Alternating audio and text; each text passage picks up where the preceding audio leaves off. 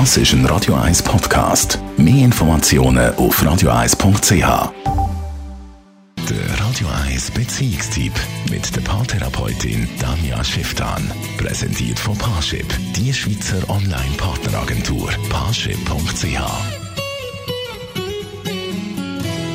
Ja, Danja Schifftan, du hast mir gesagt, dass du oft Beziehungsprobleme bei Paaren erlebst, die klar aus ihrer Kindheit kommen, also Sachen, die einen prägt haben aus einem äh, Elternhaus. Wie kann sich das dann in einem Konflikt äußern? bekanntes Phänomen ist, dass viele Leute miteinander streiten über Sachen, wo sie als schlecht erlebt haben in der Kindheit.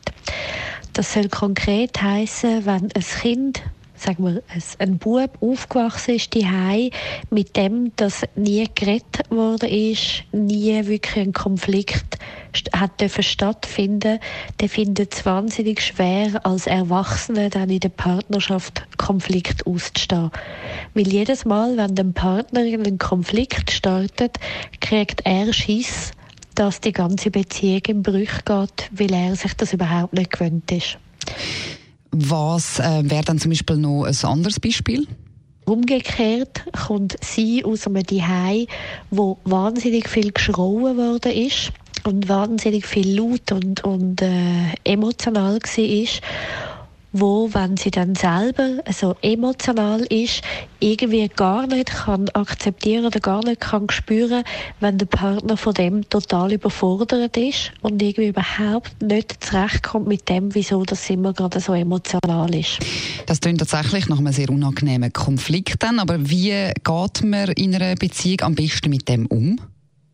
Was wichtig ist, wenn wir in eine Beziehung hineingehen, dass wir bemerken, aus was für einem Hintergrund kommen wir, was ist für uns gut gewesen, was ist für uns schwierig gewesen und vor allem auch zuerst einmal zu begreifen, dass ganz viel von dem einfach Gewohnheit für uns ist.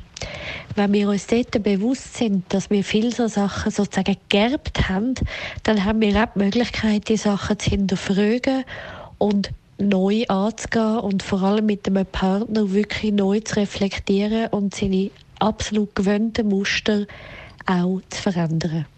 Vielen herzlichen Dank, Tanja Schifftan. Alle Ihre Informationen und Tipps können Sie natürlich auch noch einmal in Ruhe nachlesen als Podcast auf radio1.ch.